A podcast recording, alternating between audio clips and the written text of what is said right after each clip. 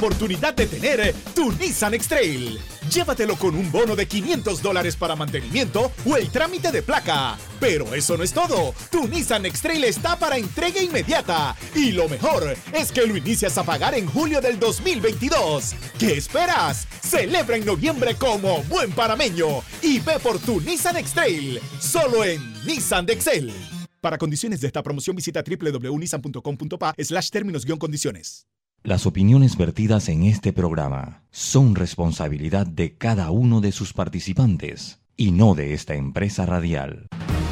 La información de un hecho se confirma con fuentes confiables y se contrasta con opiniones expertas. Investigar la verdad objetiva de un hecho necesita credibilidad y total libertad.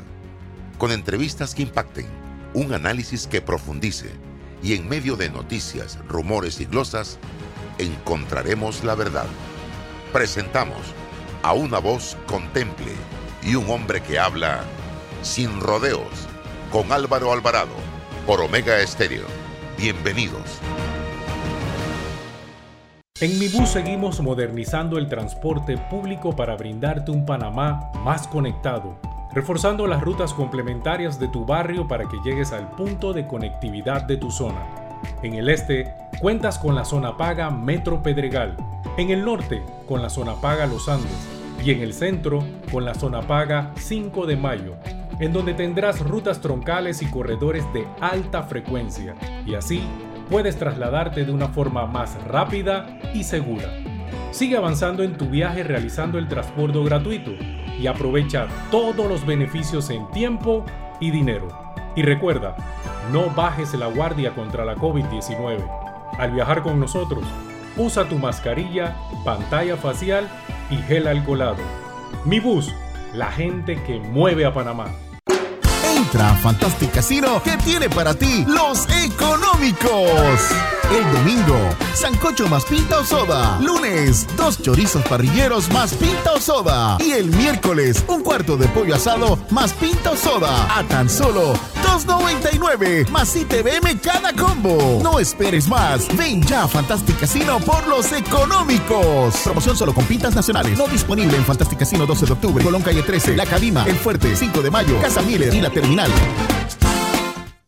Un país se construye con la firme visión de que las decisiones de hoy serán el legado del mañana. Y 200 años después, conmemoramos a toda una generación que logró la libertad de nuestro territorio patrio Caja de Ahorros se siente orgulloso de ser parte de la historia de esta nación, aportando al crecimiento de nuestra gente por más de ocho décadas. Hoy más que nunca, sobran motivos para celebrar juntos el Bicentenario. Felicidades Panamá. Caja de Ahorros, el banco de la familia panameña. Amo a mi abuelita y a mi abuelito por eso cuando viajo en el metro siempre uso mi mascarilla y mi pantalla facial, porque cuidándome yo, los estoy cuidando a ellos. ¿Tú también quieres mucho a tus abuelitos? La información tiene diversas fuentes y opiniones. Aquí las encuentra. Está escuchando Sin Rodeos con Álvaro Alvarado.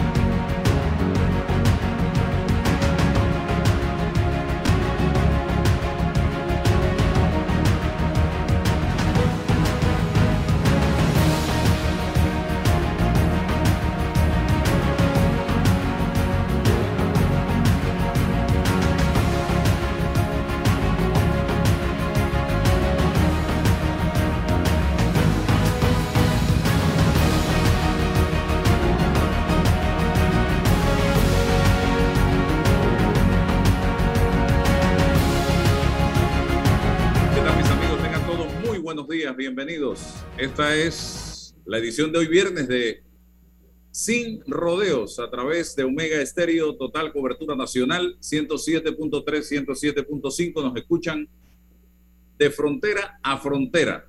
Todos los días recibimos reportes de amigos en distintas partes del país. Eh, hoy vamos a tener una entrevista interesante. Eh, estamos preparándonos para eso. Bastante biográfica por el tipo de persona con la que vamos a conversar. Pero antes de presentar, ya que estamos haciendo algunas pruebas allí eh, con Roberto en la cabina, yo quiero, eh, César Relova, que está con nosotros, resaltar el momento histórico que está viviendo el país en materia artística. Eh, creo que estas cosas hay que darles la fuerza necesaria, porque no son muchos los momentos de alegría que nos ha tocado vivir en los últimos dos años, estimados amigos. Esta semana, el triunfo de Panamá frente a la selección del Salvador nos dio una sobredosis de alegría y sumado a esto, lo que ha estado aconteciendo en Estados Unidos con nuestro Rubén Blades o Rubén Blade. Las dos formas, como usted quiera decirle, con Rubencito, con el hombre nacido en San Felipe, que estudió en el Instituto Nacional, luego en la Facultad de Derecho de la Universidad de Panamá, que se fue a Estados Unidos a vivir el sueño americano a través de la música y que empezó de abajo en una organización llamada Fania, en un momento en que habían grandes artistas de la música y que estaba despegando la salsa a través de esa gran agrupación llamada Fania. Y él, poco a poco, desde el departamento de mensajería, con un título de abogado bajo el brazo, fue abriéndose paso en la música a través de la composición, luego del canto, para llegar a ser quien hoy, señoras y señores, es Rubén Blades un ícono, un ídolo, admirado no solo por sus fanáticos, entre los que humildemente estoy yo, sino también por sus propios colegas artistas que se quitan el sombrero para hablar de Rubén Blades, un Juan Luis Guerra, un Mar Anthony, un Oscar de León, que es mucho decir, un Carlos Vives y muchos otros, Emilio, Estefan, muchos otros, eh, y Gloria Estefan, que han triunfado en la música. René de el puertorriqueño eh, también dio unas palabras que a mí se me erizaba la piel cuando yo escuché a René hablando de Rubén Blades eh, en ese evento que espero que podamos ver yo completo en un momento dado ya con más calma para disfrutar de esas canciones. Veíamos a Oscar de León cantando eh, Buscando Guayaba, a Mar Anthony cantando Patria, veíamos a eh, Carlos Vives cantando Decisiones, veíamos también a eh, otros artistas, ahorita no recuerdo algunos nombres de artistas que subieron a la tarima a interpretar canciones de nuestro Rubén Blades. Y yo decía ayer en Guau, con Eddie Vázquez, César y Rolando Guillén, que tenían un especial de Rubén Blades, que este país ha sido, siento yo, es mi parecer, un poco mezquino con Rubén. Rubén, con toda su trayectoria, y usted fue testigo de un Rubén Blades llenando el Madison Square Garden, un Rubén Blades llenando el Choliseo de Puerto Rico, que se querían venir abajo cuando Rubén cantaba, y Panamá a estas alturas del partido no ha realizado un homenaje de Estado a ese gran artista panameño. Y yo propongo y propuse ayer que el gobierno de Panamá se eleve por encima de cualquier tema político y a nivel estatal, el Estado somos todos, organice un gran evento y homenaje a Rubén Blades. Yo creo que es un momento muy bueno, una buena coyuntura para sacarnos un poco tanto estrés que hemos vivido durante todo este tiempo, dándole una condecoración de Estado y haciéndole un gran homenaje a Rubén Blades. Y lo otro que propuse y que fue secundado por mucha gente, llamarle al menos, al menos, miren, a el centro de convenciones eh, de Amador que se construyó y que está por inaugurarse, Rubén Blades. O en su defecto, ¿por qué no al Teatro Nacional, señoras y señores, si este ha sido un artista completo? Porque lo tenemos en la composición, lo tenemos en el canto y lo tenemos en Hollywood. Entonces, lo dejo allí y ojalá tengamos la posibilidad de sintonizarnos todos como país y dejar la mezquindad a un lado, el egoísmo a un lado y matricularnos, repito, con una idea de esta naturaleza, porque yo creo que ya Rubén ha hecho todo en la vida artística que cualquier artista eh, desearía. Y hoy ya él hace lo que le da la gana en, musicalmente hablando, porque no tiene nada que demostrar. Entonces, César Buenos días, buenos días Álvaro, y muy corto para darle el pase a nuestro invitado de hoy viernes. Solo decir de Rubén Blades que nos es un orgullo panameño, que es una expresión de nuestra cultura intelectual, eh, una expresión de la música tropical que logró em, armonizar el contenido de una, de una letra eh, de protesta, una letra de protesta social em, y esa musicalidad. Y solo Álvaro, sobre el evento ayer, qué, qué particular y qué interesante, los herederos de Rubén Blade, ¿ves? Porque ni siquiera esos artistas que ya no están con nosotros, un Cheo, em, pues toda esa generación de, cantautores de música tropical que ya lamentablemente no están con nosotros, han sido los herederos que han estado rindiéndoles homenaje toda Latinoamérica, Álvaro. Rubén Blades no solamente es un panameño, es una expresión de, de toda Latinoamérica, es, insisto, un orgullo nacional y, y es seguro que vamos a estar y poder estar a la altura para ponderar eso que Rubén nos ha dado a nosotros históricamente por años, por, por décadas, eh, eh, eh, y, con, y con esa solvencia intelectual y con ese respeto y con esa identidad nacional, Rubén nos ha representado en los altos escenarios, no solo en América, sino en Europa, en Asia, todos los continentes. Podemos estar orgullosos de un Rubén Blades, un hijo de esta patria, un hijo que tuvo que salir en condiciones especiales, pero insisto, nos ha representado. Estoy seguro, Álvaro, que esas peticiones que tú haces van a llegar a buen puerto para estar, insisto, eh, a la altura y rendirle los homenajes que Rubén se merece. Bien, gracias César. Tenemos, como habíamos anunciado, una sorpresa. Hoy vamos a conversar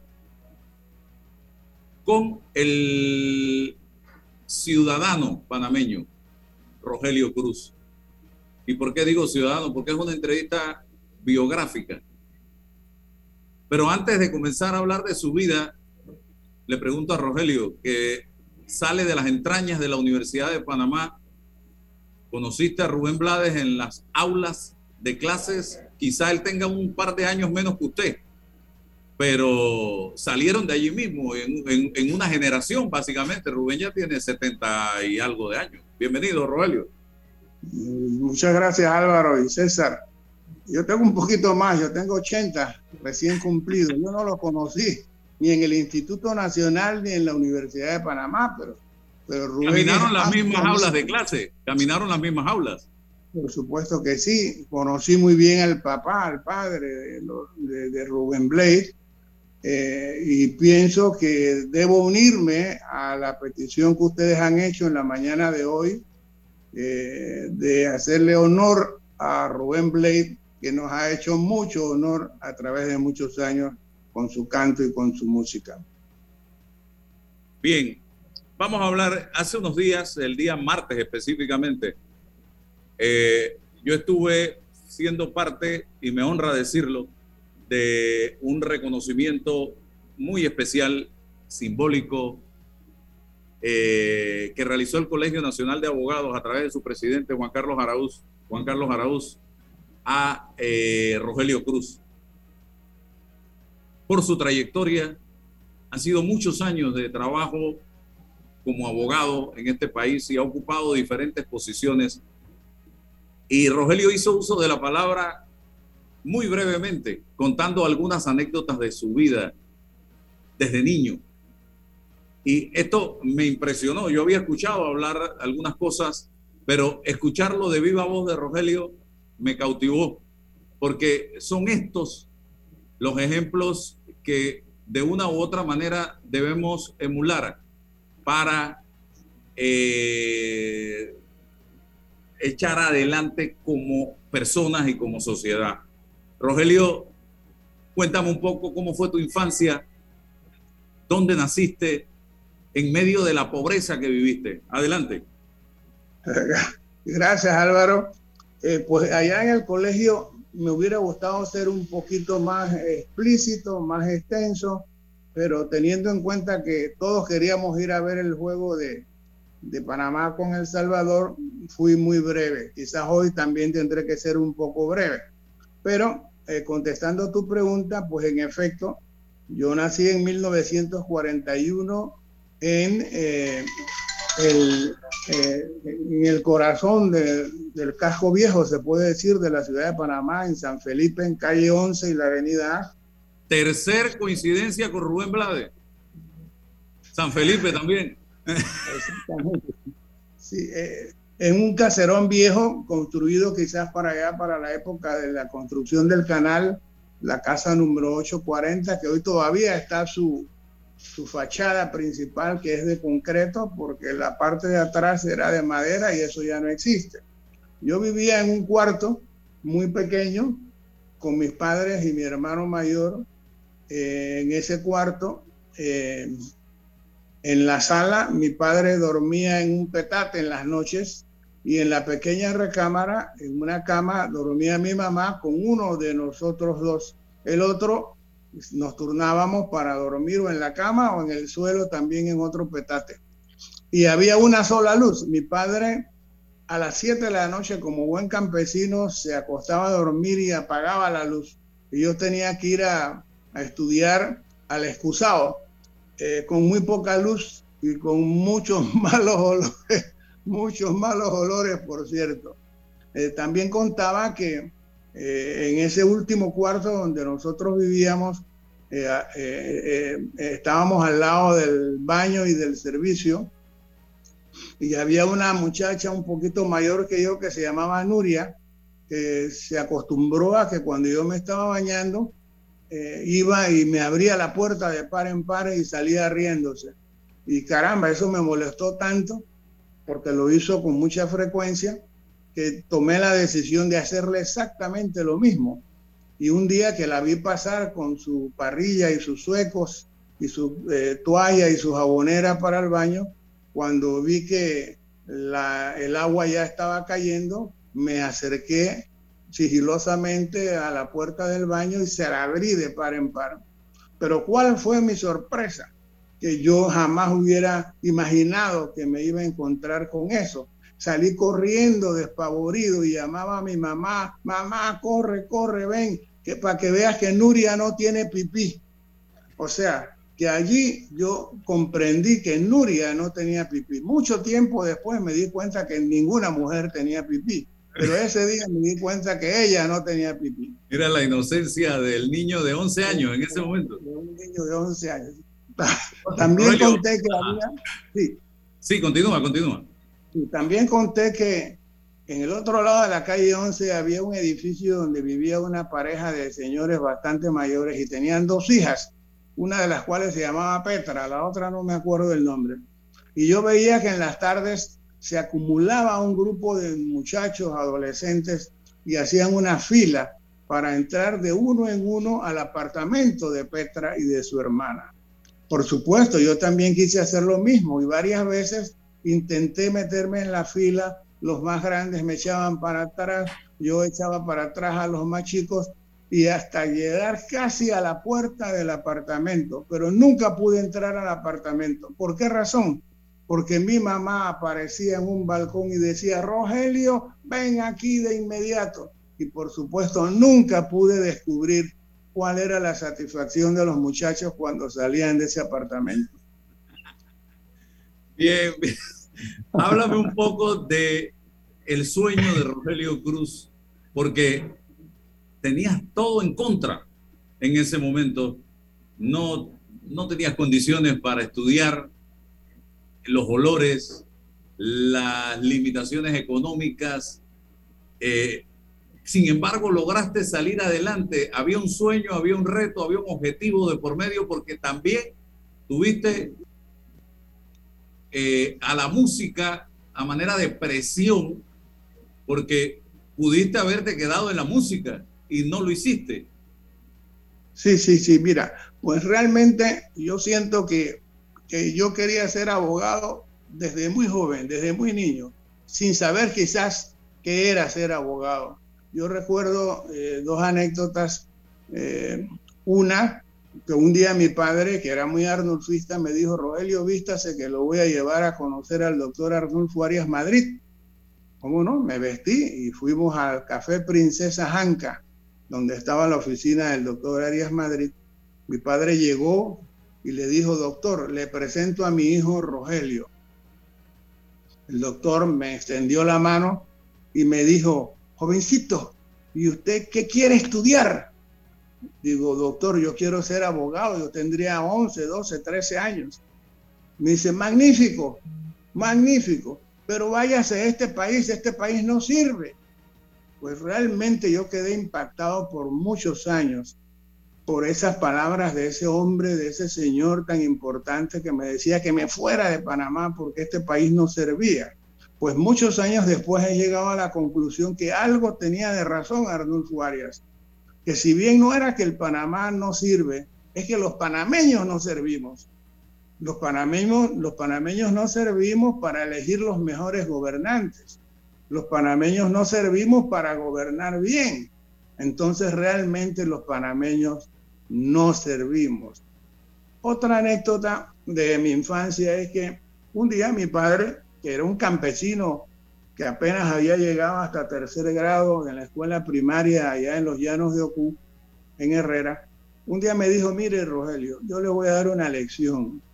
Eh, usted siempre tiene que darle la razón a su familia, con razón que la tenga o que no la tenga, pero usted tiene que darle la razón a su familia. Yo me quedé pensando y le dije, papá, pero yo, yo no estoy muy de acuerdo con usted. Me dice, ¿por qué no? Digo, mire, le voy a poner un ejemplo. Si usted tuviera una diferencia con un extraño y yo tengo que resolver esa diferencia, yo le daría la razón al extraño si yo siento que el extraño tiene la razón. Bueno, mi padre se puso furioso Incluso me llegó a decir que yo tendría que no ser hijo de él para yo decirle tal cosa. Pero yo siento que esa salida de infancia mía eh, demostraba un cierto sentido de justicia, eh, que fue todo lo que eventualmente me llevó a estudiar derecho. No quería hacer otras cosas nada más que estudiar derecho.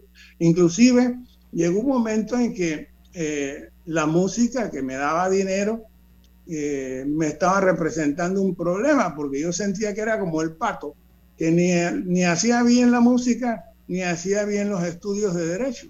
Y, y, me dije que yo tenía que dejar alguna de las dos cosas, no podía seguir con las dos. Si dejaba la música, me quedaba sin plata, pero si dejaba los estudios, me quedaba sin el sueño de ser abogado. Y dejé la música y pasé mucho trabajo sin dinero por varios años hasta que empecé a trabajar en la compañía panameña de seguros, donde conocí gente muy importante eh, que influyó mucho en la vida mía, como el doctor Galileo Solís, el doctor Armudi Varias Madrid, el doctor Eduardo, Eduardo Alfaro y por supuesto también el más joven de todos, el abogado Guillermo Endara Galimán. Rogelio, te saluda con mucho gusto César Ruilova siempre encantado de saludarte, Rogelio. Rogelio, eh, estoy seguro que con tu experiencia de hoy y el manejo de los indicios de la prueba indiciaria, ya tú sabes qué había después de la puerta de Petra. yo sospechaba, pero, hoy, temía, hoy temía mucho presumir la culpabilidad. y me quedé sin saber qué era. Rogelio, quería ser abogado, pero me parece que tenías alguna persona que simbolizaba la profesión en ese momento o era algo tuyo, intrínseco, natural. ¿Qué se trataba de estas ganas de ser abogado? Bueno, mira, aparte de lo que he contado, eh, debo decir que mi padrino era Rubén Oscar Miró. Él iba a mi casa con alguna frecuencia, me daba un dólar, dos dólares, y yo lo escuchaba en las audiencias, que en ese tiempo, en las audiencias de homicidio, se, celebraban en, el casco viejo y se, se transmitían eh, por radio, porque en ese tiempo no había televisión, por supuesto. Eh, así es que yo lo escuchaba y lo admiraba también. Yo creo que eso en cierto sentido también significó un estímulo para que yo estudiara derecho. Rogelio, el, el, cuando llegas a la facultad, te encuentras con qué ambiente intelectual, hablo de los profesores, no sé si ya habían llegado los españoles, eh, con qué ambiente eh, te encuentras en la universidad. Bueno, mira, eh, debo explicar previamente que yo hice relativamente poca vida estudiantil porque estaba inmerso en el tema musical. ¿no? Ya desde escuela primaria yo estaba tocando acordeón, escuela secundaria y los dos primeros años de universidad tenía también mi conjunto y estaba muy inmerso pues en la música típica, eh, eh, yendo al interior mucho. Eh, de allí que yo el lunes, cuando todos los muchachos llegaban a la escuela o a la universidad muy frescos, muy tranquilos, yo estaba cansado porque yo había tocado el sábado y el domingo me había trasnochado y en fin, ¿no? pero, pero cuando yo llego a la universidad, eh, hicimos mucha amistad, un grupo muy pequeño de unos cinco o seis eh, alumnos, unos dos de unos dos de Colón, otros de Panamá. Y eh, básicamente yo me dediqué a mis estudios de derecho y a el, el tema de la música típica. De manera que yo hice poca, poca vida universitaria en el Instituto Nacional, por ejemplo, cuando salíamos los muchachos a una protesta, mi papá, que trabajaba en el banco fiduciario que quedaba al lado del Instituto Nacional, inmediatamente me capturaba. Me capturaba, me metía en el carro y no me dejaba ir a las protestas. De manera que yo estuve bastante al margen, si se quiere, de las protestas estudiantiles, estudiantiles tanto en el Instituto Nacional como en la Universidad de Panamá. el ambiente... La materia, de tirar piedra no la pasaste. Muy rara vez, algunas veces sí logré escaparme de mi padre y tiré algunas piedras, pero muy pocas veces. De manera que cuando llegué a la universidad, eh, el ambiente era de estudios, de estudios, de algunas maldades que hacíamos algunos profesores, eh, eh, pero era un ambiente de felicidad. Allí eh, eh, empezando los estudios de derecho y, visitando las casas de algunos de mis compañeros, yo me di cuenta de la pobreza en que yo había vivido durante la escuela primaria y durante toda la escuela eh, secundaria. Ahí me di cuenta de lo que yo no tenía, porque realmente yo viví muy feliz como niño y como joven, como adolescente, porque yo creía que lo que yo tenía era lo que tenía todo el mundo de manera que yo no eh, comparaba, no ambicionaba lo que tenía otro, porque yo sentía que lo que yo tenía era lo que tenía todo, todo el mundo, y yo era feliz, absolutamente feliz. El martes tuvimos la oportunidad de compartir con Seferino Nieto, el titán de las Américas. Un Seferino que a pesar de los años todavía tiene la habilidad y la destreza de ejecutar el acordeón.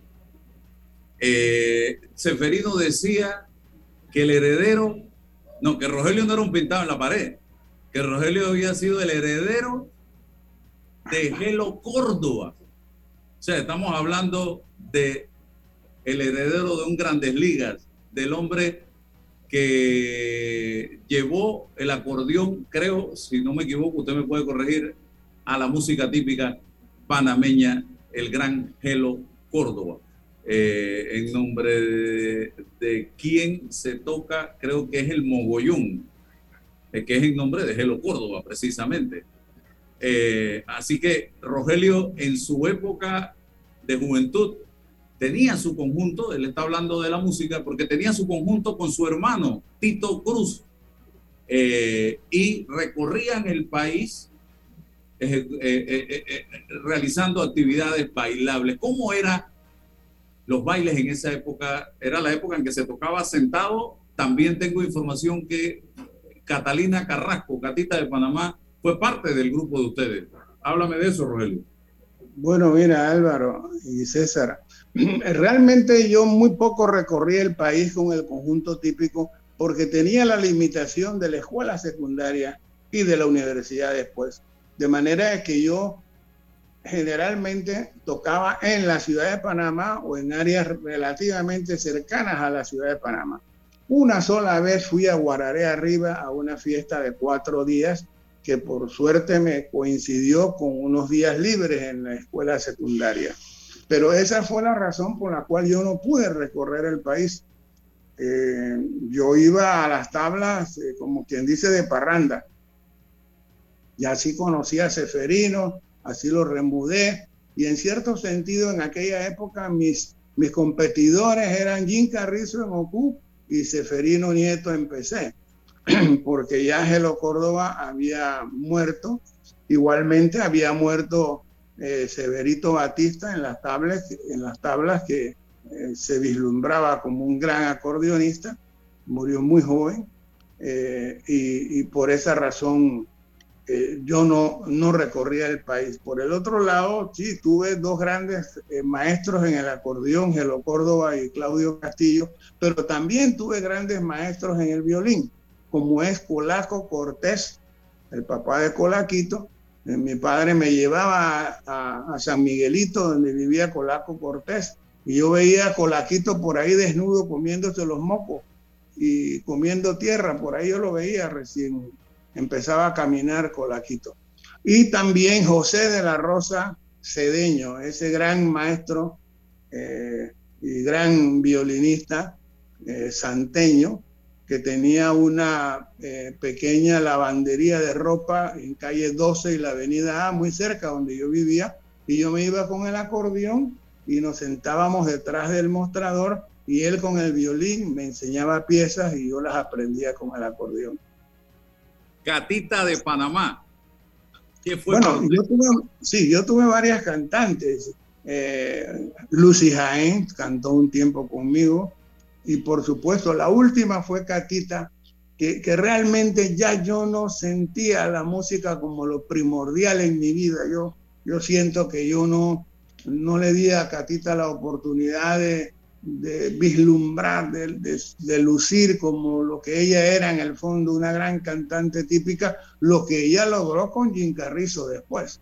Después que yo dejé el conjunto, ella se fue a cantar con Jim Carrizo y yo siento que alcanzó el máximo de su esplendor como cantante típica eh, con el conjunto de Jim Carrizo. Rogelio, te tocó vivir, te tocó vivir, Rogelio, los años previos a la, al golpe de Estado de 1968 eh, y todo lo que fue del 68 al 89 durante la invasión. Te tocó luchar también en ese momento histórico contra la dictadura de Manuel Antonio Noriega y salvar de prisión a muchos de los que acusados de sedición eran detenidos en la cárcel modelo y hasta mandados a Coiba en algunas ocasiones. Y te oí hablar el martes y en la conversación que tuvimos también previa de preocupaciones que tienes por el clima y el ambiente que vive el país. Hagamos un poquito de historia y hablemos de la actualidad también. En efecto, Álvaro, eh, para el golpe de Estado eh, del 68, ya yo tenía tres años de ser abogado. Si mal no recuerdo, yo era miembro de la Junta Directiva del Colegio Nacional de Abogados y eh, solo pudimos hacer un comunicado y, lanzarlo pues dentro de las circunstancias de, censura que existían eh, a la luz pública. Eh, y, y, de esa manera me mantuve yo. luego fue que empecé a trabajar en la Caja de Ahorros y en el Banco Nacional, que eran dos instituciones del Estado, manejadas muy al estilo privado, muy alejados de la política. Yo nunca tuve que ver nada ni con militares, ni con políticas, ni con partido PRD, nada de eso, nunca. Eh, después que salí del Banco Nacional y de la presidencia de la República como secretario privado de Ricardo de la Espriella en el año 82-83, eh, me dediqué de lleno al ejercicio de la profesión y a la defensa de los derechos humanos en Panamá. Por primera vez eh, yo hice fundar en APEDE, una comisión de derechos humanos y colaboraba eh, de cerca con el Comité Panameño por los Derechos Humanos que presidía el doctor Velázquez.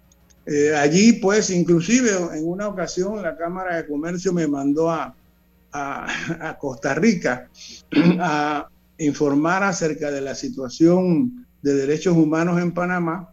Me fui en la mañana de un día y eh, al día siguiente regresé y cuando regresé, los militares me detuvieron y me mantuvieron ahí en el aeropuerto. Eh, en una de esas me dijeron, bueno, venga con su maleta. Caramba, yo cogí mi maleta y me guiaron hacia afuera del edificio. En ese momento, Álvaro, te confieso que yo sentí temor por mi vida. Yo pensé que me iban a matar.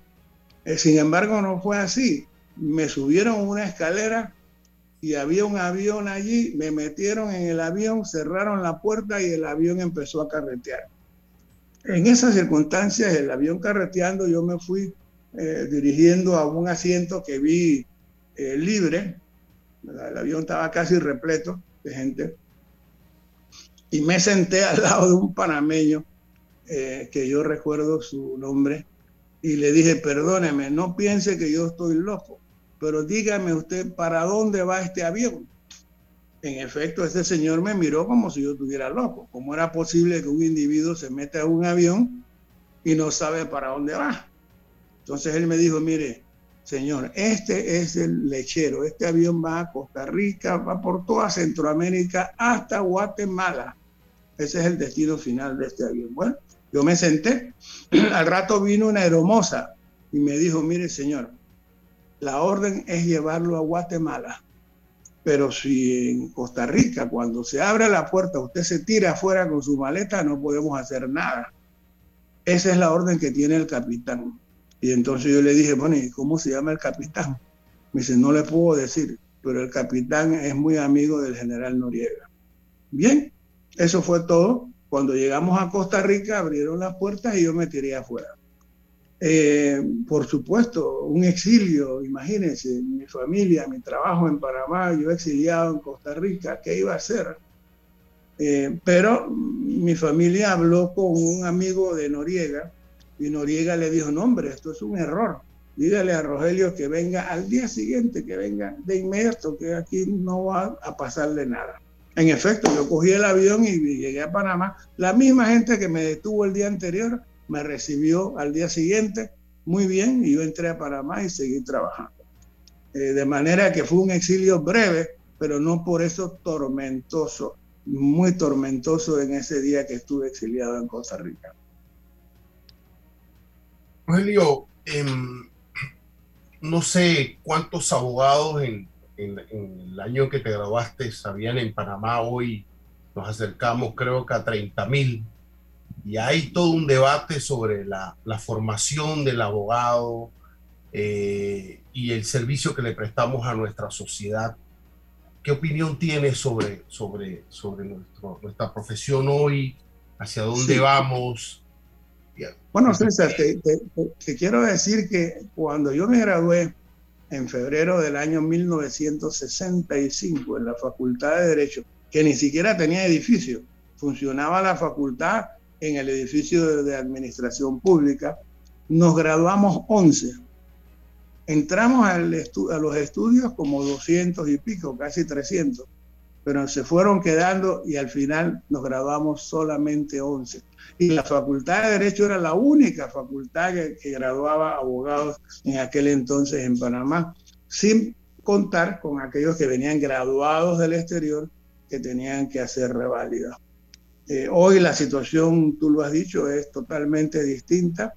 Eh, sin demeritar los, los profesores de hoy en las distintas facultades de Derecho, nosotros teníamos grandes juristas, Julio Arroyo, Narciso Garay, José Ángel Noriega, para mencionar solo algunos de esos grandes profesores, Rubén Arosemena Guardia, Fabián Echevers, eh, eh, eh, Carlos Iván Zúñiga, en fin, eran profesores, César Quintero, César Quintero, que no solamente enseñaba en el aula de clases, sino en los pasillos, en la calle, en las noches cuando nos reuníamos en alguna tertulia. Siempre él estaba enseñando algo, eh, siempre estaba enseñando a hablar bien el español y a escribirlo mejor, ¿no? De manera de que nosotros tuvimos grandes profesores que no sé si hoy los estudiantes de las distintas facultades de derecho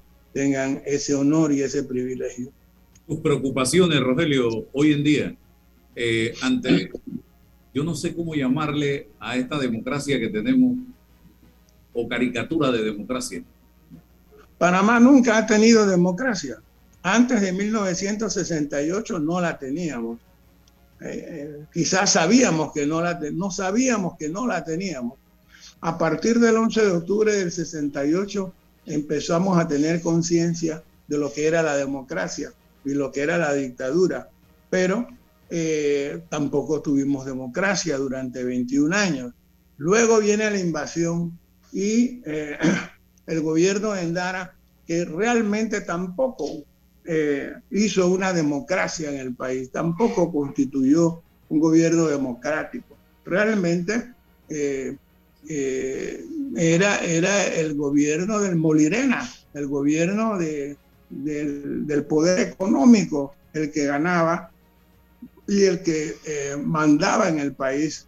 Eh, Endara no tenía partido, no, tenía poder político, sobre todo después que se peleó o lo hicieron pelear con la democracia cristiana. Eh, Endara quedó en manos del Molirena, en manos del poder económico.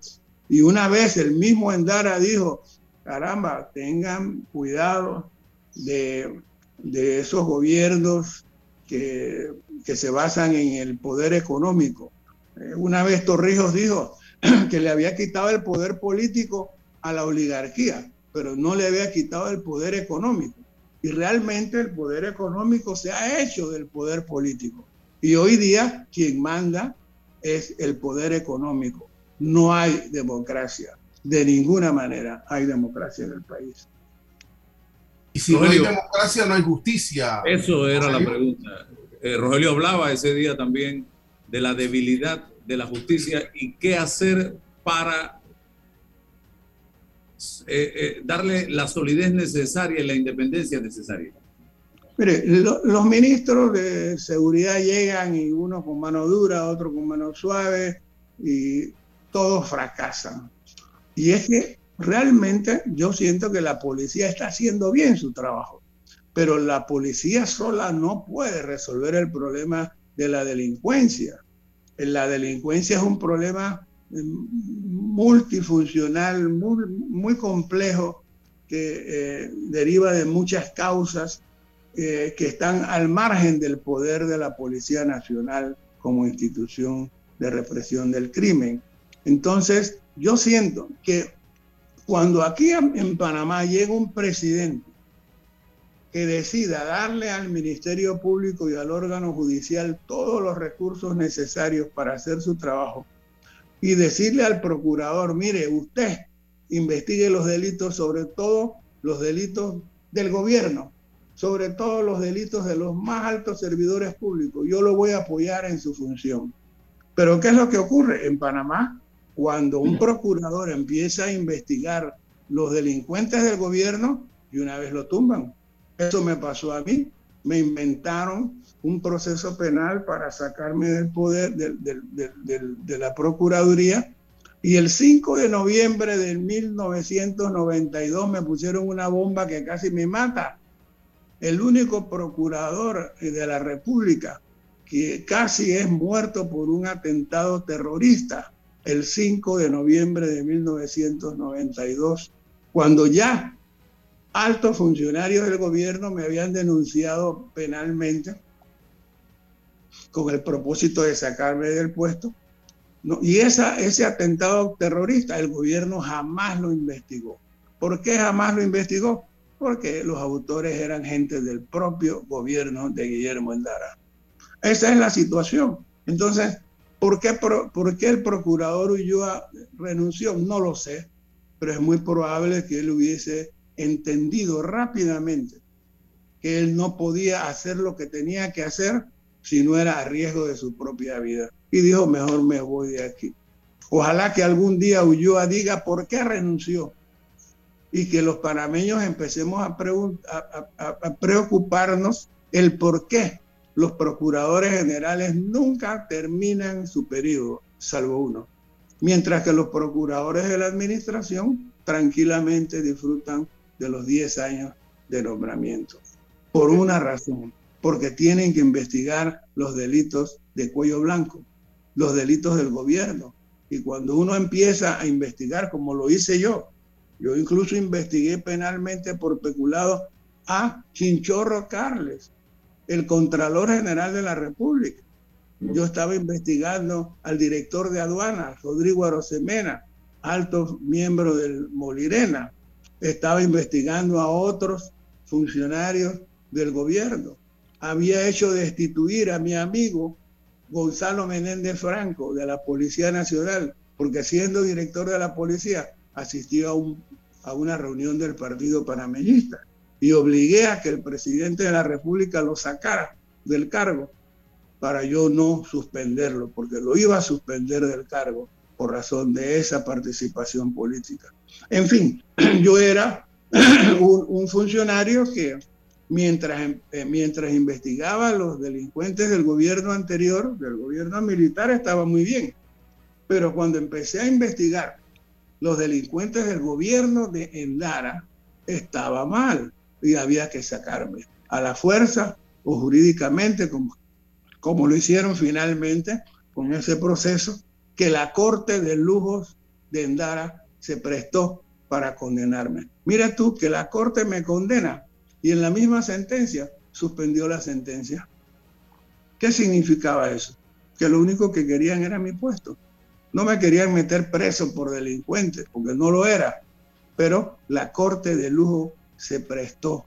Así como se prestó después con Ana Matilde Gómez, la Corte Suprema de Justicia se prestó para lograr los designios de un presidente o de una casta política.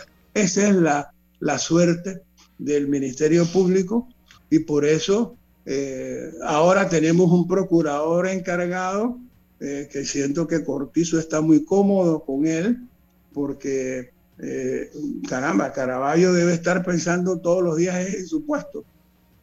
ojalá que se mantenga, ojalá que se mantenga. Yo qué puedo hacer o qué no puedo hacer, qué debo hacer, qué no debo hacer para mantenerme en el puesto.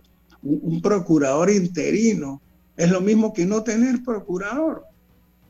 Eh, eh, eh, pero eso es lo que quiere el gobierno, pues eso es lo que, lo que satisface el, deseo de un presidente que no le interesa la justicia como no le ha interesado a nadie, especialmente después de la invasión, a partir de Guillermo Endara.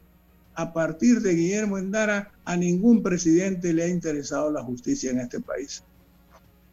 Urge, Rogelio, entonces sacar de, la égida del Ejecutivo el nombramiento de los procuradores, eso es urgente, porque que, con esa conexión dominan el nombramiento.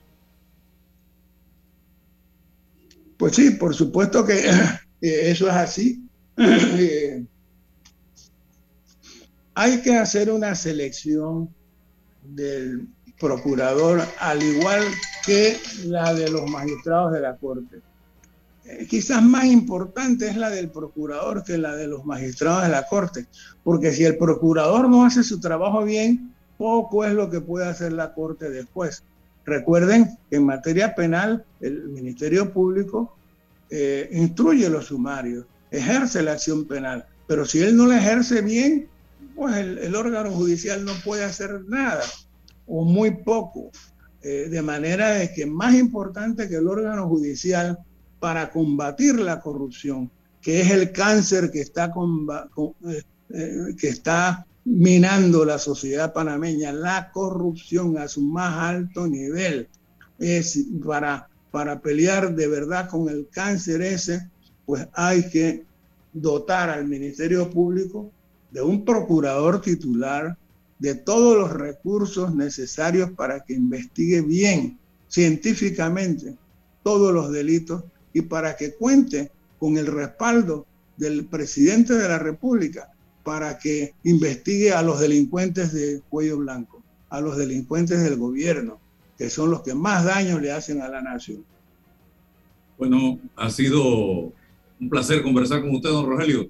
Espero que se repita, que tengamos la oportunidad de hacer este tipo de análisis ya a futuro de la situación que se va dando en el país, porque vamos a entrar pronto en el escenario político de cara a las elecciones del 2024.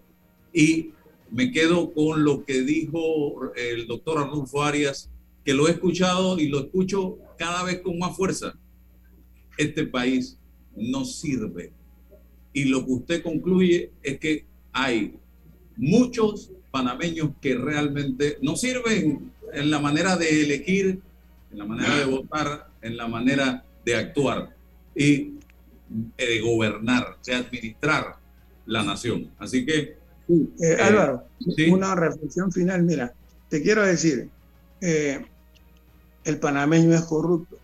Eso un político no se atreve a decirlo. Yo no pretendo ningún cargo público de elección. Así que yo sí me atrevo a decir, el panameño es corrupto y eh, se siente muy cómodo con un presidente corrupto. De allí, pues, que yo no tengo muchas esperanzas para el año 2024.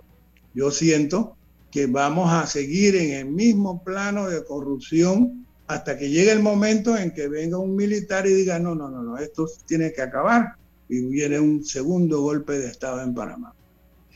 Gracias, Rogelio. Que pase una Gracias, Rogelio. Rogelio, por favor, escribe las anécdotas. Queremos leerlas. Pisaría muchos callos si escribo las anécdotas, César. no importa, Rogelio.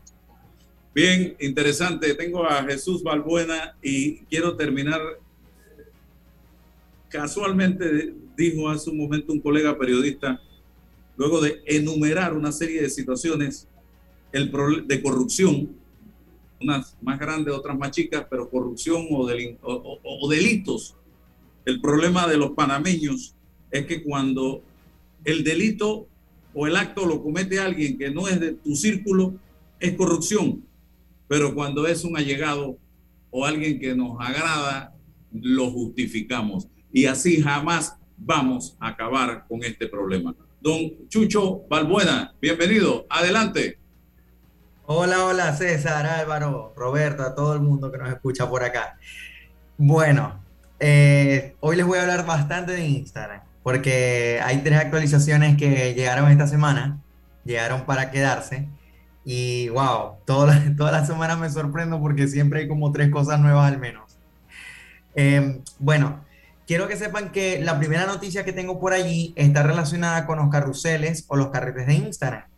Bien lo saben las personas que están todo el tiempo manejando su cuenta de Instagram para su empresa o de forma personal, que Instagram tiene una opción para poder colocar varias imágenes o videos en una misma publicación, que se suele llamar carrete, carrusel o secuencia de Instagram, que al publicarlo en el perfil de Instagram lo podemos deslizar y ver todo. Bueno, hasta este momento, hasta esta semana, hayamos tenido un tema con Instagram y es que cuando nosotros publicamos este carrusel, ese carrusel de imágenes queda así. Si yo quiero cambiar alguna imagen o eliminarla porque me equivoqué, porque no era esa la imagen o el video que quería, entre las 10 máximo imágenes o fotos que puedo eh, o videos que puedo subir, ya no podía hacer nada.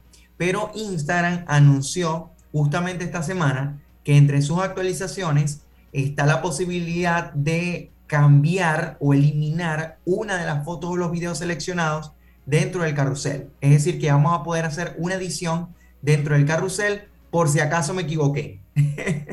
Entonces, quienes tienen un negocio, un emprendimiento o que sencillamente están manejando su cuenta porque les gusta hacer publicaciones en Instagram, van a poder corregir esto a partir de las siguientes semanas que va a estar activo como tal. Una de las curiosidades de esta noticia es que el CEO de Instagram, Adam Mosseri, lo anunció oficialmente a través de Twitter.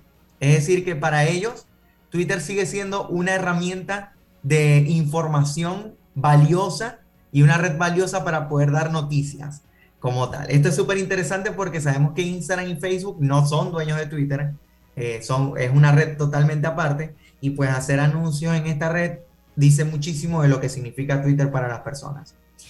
Otra noticia que tenemos por aquí, que ya yéndonos un poquito del tema de carrusel, eh, Instagram también tiene otra noticia que se llama el agitador o el sacudir con ira.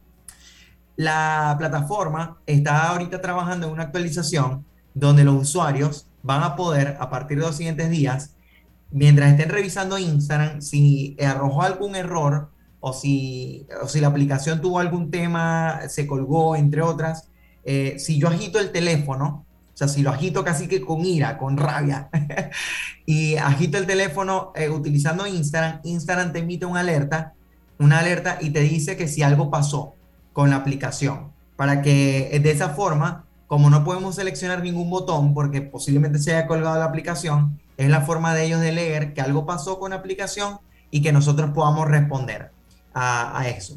Esa es otra noticia que tenemos por ahí con Instagram. Y eh, hay otra noticia de Instagram también que tiene que ver con un parecido que va a tener ahora con Messenger y con WhatsApp. Bien sabemos que en WhatsApp nosotros podemos actualizar estados en texto, es decir, colocar no solo si estamos disponibles, sino de repente alguna información que queramos colocar allí. Eh, igual lo hacía Messenger en su momento, que nosotros podíamos colocar un pequeño estado de lo que estábamos haciendo en el momento, algo que era muy cortito. Bueno, Instagram ya está trabajando en esta función, de hecho, ya hay algunas cuentas donde ha empezado a aparecer sin previo aviso, y son mensajes de hasta 32 caracteres, o sea, 32 espacios máximo para especificar a nuestros seguidores si estamos haciendo algo en ese momento o lo que nos apetezca como tal. Eso, por ejemplo, nos ayuda porque nos va, a aparecer en nuestra biografía de Instagram cuando vemos el nombre de usuario, la foto de la persona, vemos el nombre de la cuenta y la biografía o presentación, arriba va a estar un botón que se llama eh, agregar estado. Vamos a poder colocar pocos caracteres diciendo quizás lo que estamos haciendo en el momento. Por ejemplo, si yo estoy dando una conferencia o si estamos ofreciendo un producto en ese momento o si estamos en el Black Friday y tenemos una marca que está en ese momento, podemos hablar o colocar en 32 caracteres que estamos haciendo esa actividad en ese momento como tal. Y vamos a poder actualizar la red con esa información. Está súper útil porque nos ayuda a que no tengamos que estar haciendo tantos cambios en la biografía, sino que es un cambio sencillo que estamos haciendo solamente por caracteres. Y eso me lleva a TikTok. De TikTok solo les puedo decir esta semana que está aumentando los esfuerzos para reforzar la seguridad en la plataforma. Eh, ellos están bastante preocupados por el hecho de, lo, que, lo que se ha generado de información pública para adolescentes, para jóvenes que utilizan la red y siguen trabajando en mecanismos para poder generar más confianza y más seguridad en el uso de la plataforma este, y que pues tenga obviamente sus restricciones como tal. Y Twitter tiene una noticia interesantísima y es que hasta este momento sabemos que Twitter cuando nosotros entramos en nuestro inicio eh, Twitter se está actualizando constantemente. Si medio nosotros presionamos, se actualiza. Eh, ahora ellos van a tener un botón de actualizar para que nosotros no perdamos la información de los tweets que estamos viendo en el momento en el inicio de Twitter. Nos va a ayudar como a no perder esa información que estamos viendo en ese momento para que no se actualice automáticamente y con eso eh, poder nosotros controlar un poquito más la red. Esas son algunas noticias que tenía para hoy, esas cinco.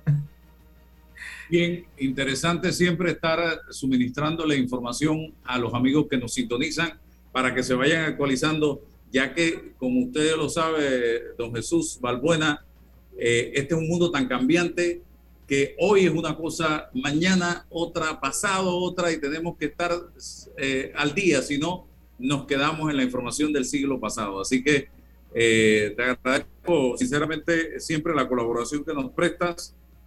quiero informar, me acaba de llegar a noticia, César y amigos oyentes, de que llegó el COVID al conjunto de Alfredo Fello Escudero.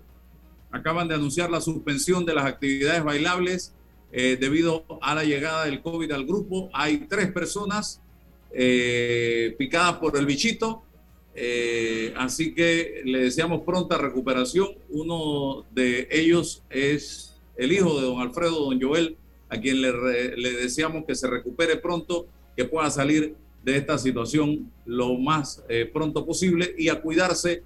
Uso de mascarilla, un mensaje para todos los tipiqueros. Usen la mascarilla ustedes para motivar a el público a que también mantenga la mascarilla. Es incómodo, pero conozco gente que le está dando el COVID por segunda vez y le está dando con todo, a pesar de que están vacunados. Con todo, no es cuento, ¿eh? he hablado con esta persona, me dijo, una persona me dijo ayer casualmente, el primero fue chicha de piña, a como me está dando en este momento. Así que mucho cuidado, cuídense, la mascarilla es una herramienta, es un muro de contención, utilícenla, utilícenla, utilícenla, que es más difícil un respirador en el hospital que una mascarilla en la calle. Gracias, nos vemos el lunes si Dios nos da permiso. La información de un hecho se confirma con fuentes confiables y se contrasta con opiniones expertas. Investigar la verdad objetiva de un hecho necesita credibilidad y total libertad. Con entrevistas que impacten, un análisis que profundice y en medio de noticias, rumores y glosas, encontraremos la verdad. Presentamos a una voz contemple y un hombre que habla sin rodeos con Álvaro Alvarado por Omega Estéreo. Gracias por su sintonía. Los panameños a las fiestas patrias le metemos flow. Cerveza Panamá, hechos con flow. Cuando no hablamos en nuestro viaje en el metro, estamos respetando a los demás y cuidando nuestra salud. Tu silencio dice mucho. ¡Qué ingeniosa frase!